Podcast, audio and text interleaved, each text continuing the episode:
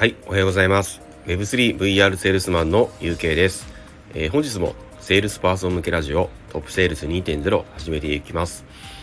こちらのラジオではセールスの活躍の場をもっと広げていきたい。そしてセールスの価値をもっと上げていきたいとお考えのセールスパーソンに役立てる情報をお伝えしていきます。どうぞよろしくお願いします、えー、それでは早速ですけども今回のテーマに入らせていただきます、えー、今回のテーマはえトップセールスに必要なことということでこれからのセールス業界でトップセールスとして活躍していくためには具体的にどのような対策を講じていけばよいのか私なりの考えをお伝えさせていただきます、え前回の放送では今後のセールス業界ではこれからますます進んでいく業務の効率化や利便性重視によって物売りや、え案内係さんのようなあの販売員さんたちは人がどんどん減らされていくと予測いたしました。えー、そしてそのような販売員さんとは逆にですね、あの、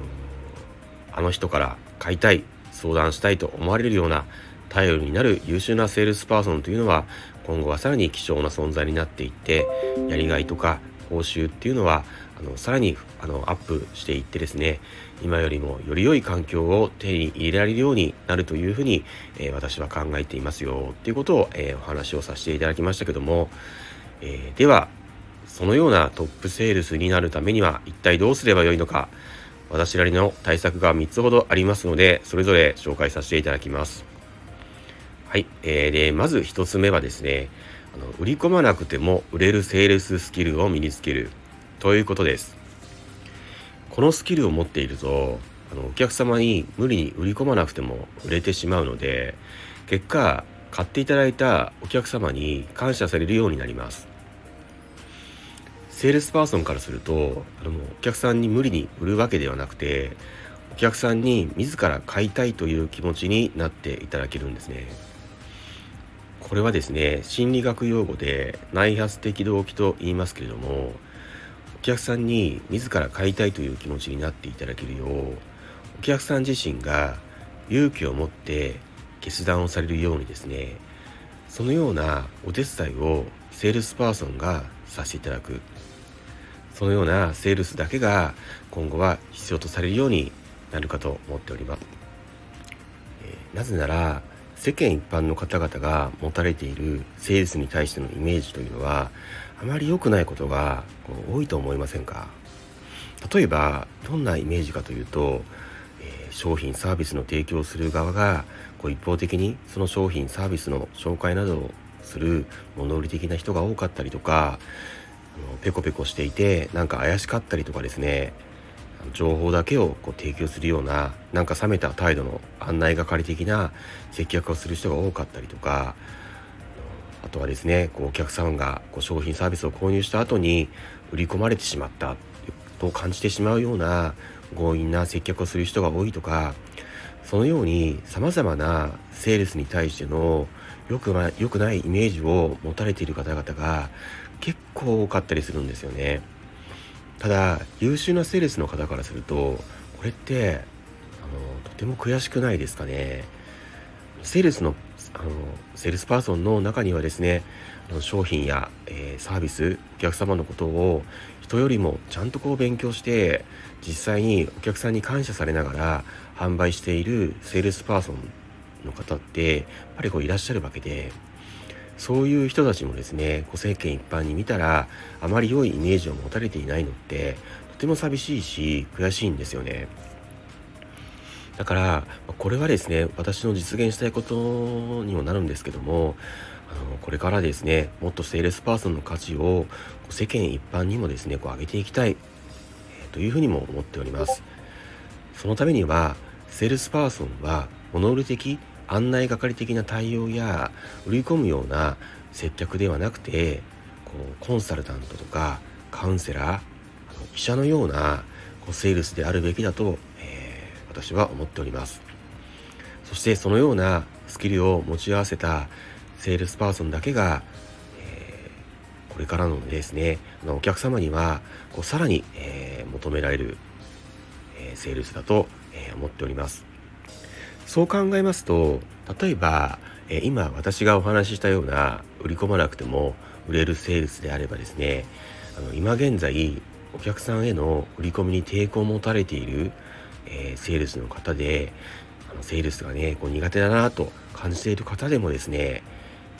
ー、これからもセールス現場で活躍することは全く問題ないかと思います。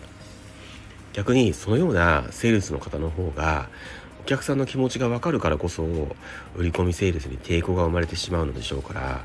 売り込まなくても売れてしまうようなセールスパーソンには最適だと思いますね。なので売り込まなくても売れるセールススキルというのは必要なスキルの一つかと思っておりますのであのぜひ身につけていただきたいなと思います。はい、えー、では次にですねこれからのトップセールスとして活躍するために必要なことの2つ目をご紹介させていただきます。はい、えー、それはですねあの本業以外の情報を積極的に仕入れるということです。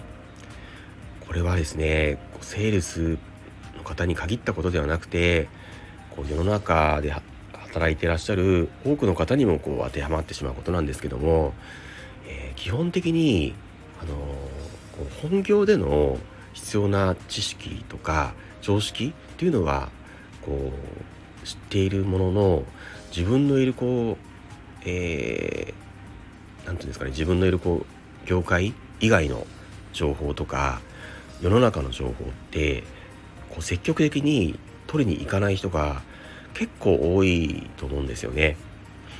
まあ、これを聞いてくださっているこうリスナーさんは、まあ、積極的にねやっぱり取りに行かれているからこそわざわざこう貴重な時間を削ってまでこのラジオを聴いてくださっているかと思いますけどもどうですかね？結構周りのこう大人の人って自分からこうわざわざ積極的に情報を、えー、仕入れようとしている方ってあの結構少なくないですかね？でしかもこれってあの日本人に特に多いらしいんですね。だっただこういうことって日本人からするとこう周りを見渡すとですね同じような人たちが多いのでこうあまり感じられないかも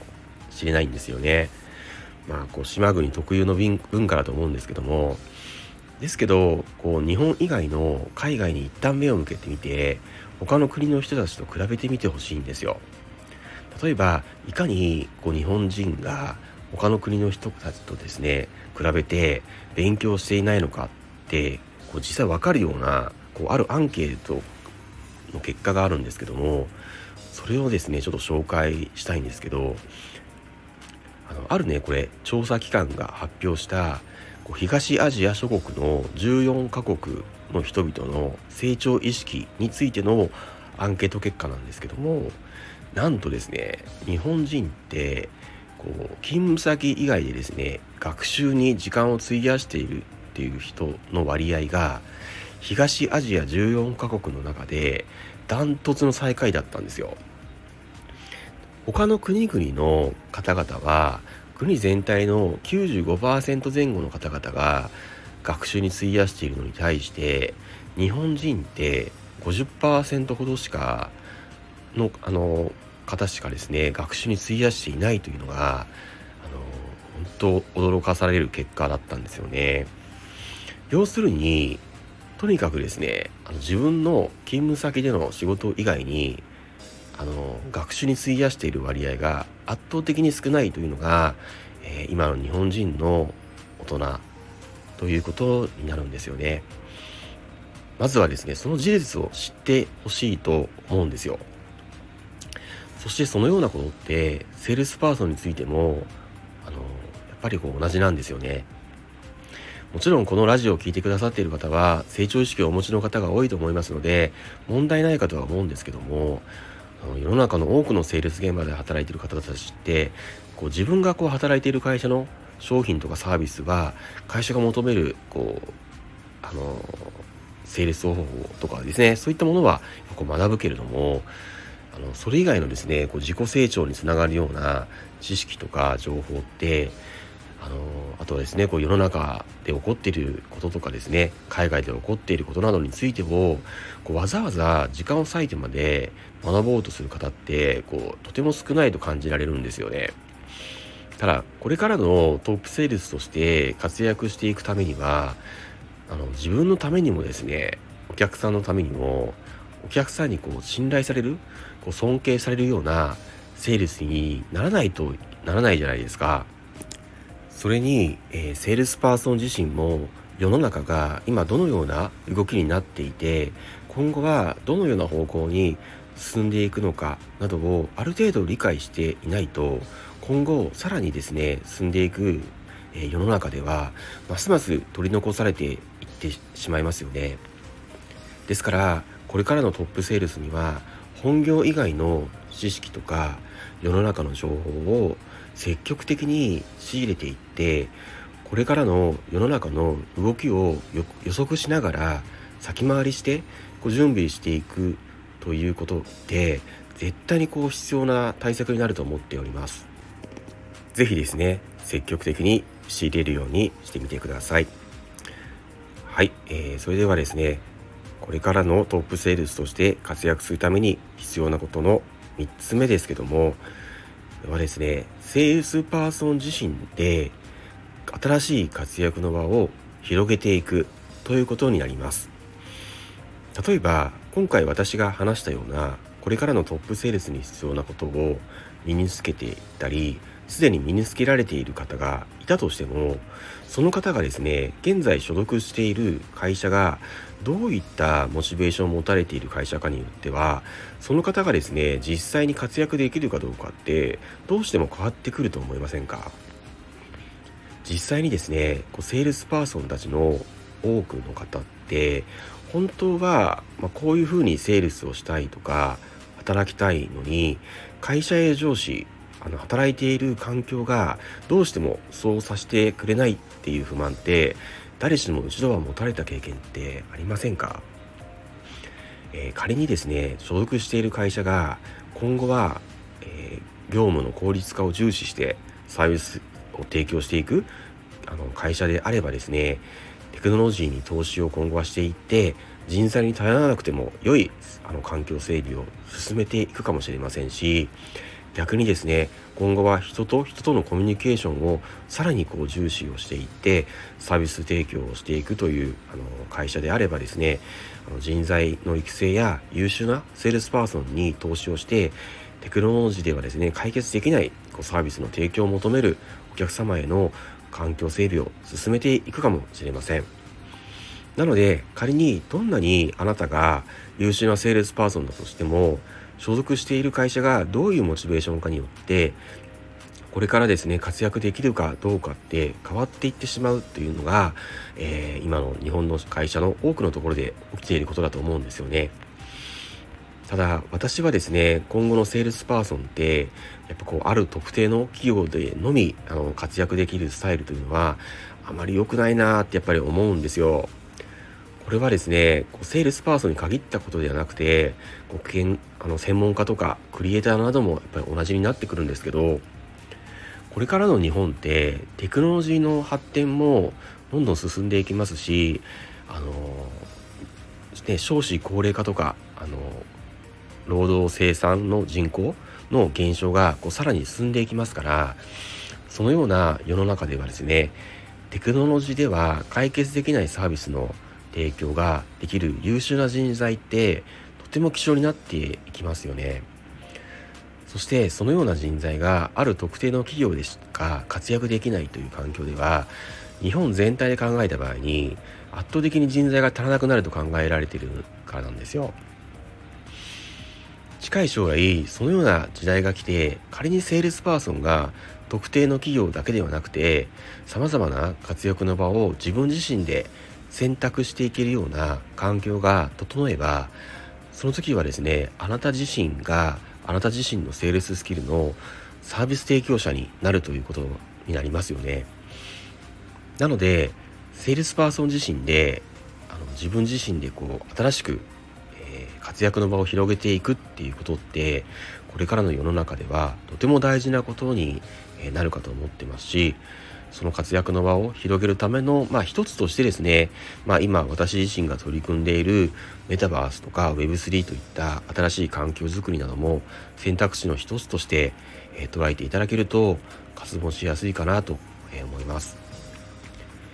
はい、えー、以上がですねこれからのトップセールスとして必要なこととして、えー、私が考えていることを、えー、3つ紹介させていただきました